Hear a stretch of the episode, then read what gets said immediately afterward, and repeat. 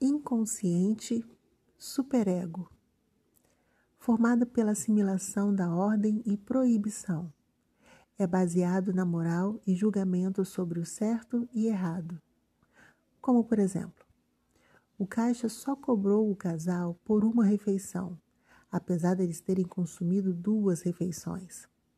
Eles poderiam ter ido embora, mas resolveram conversar com o caixa e apontar o erro.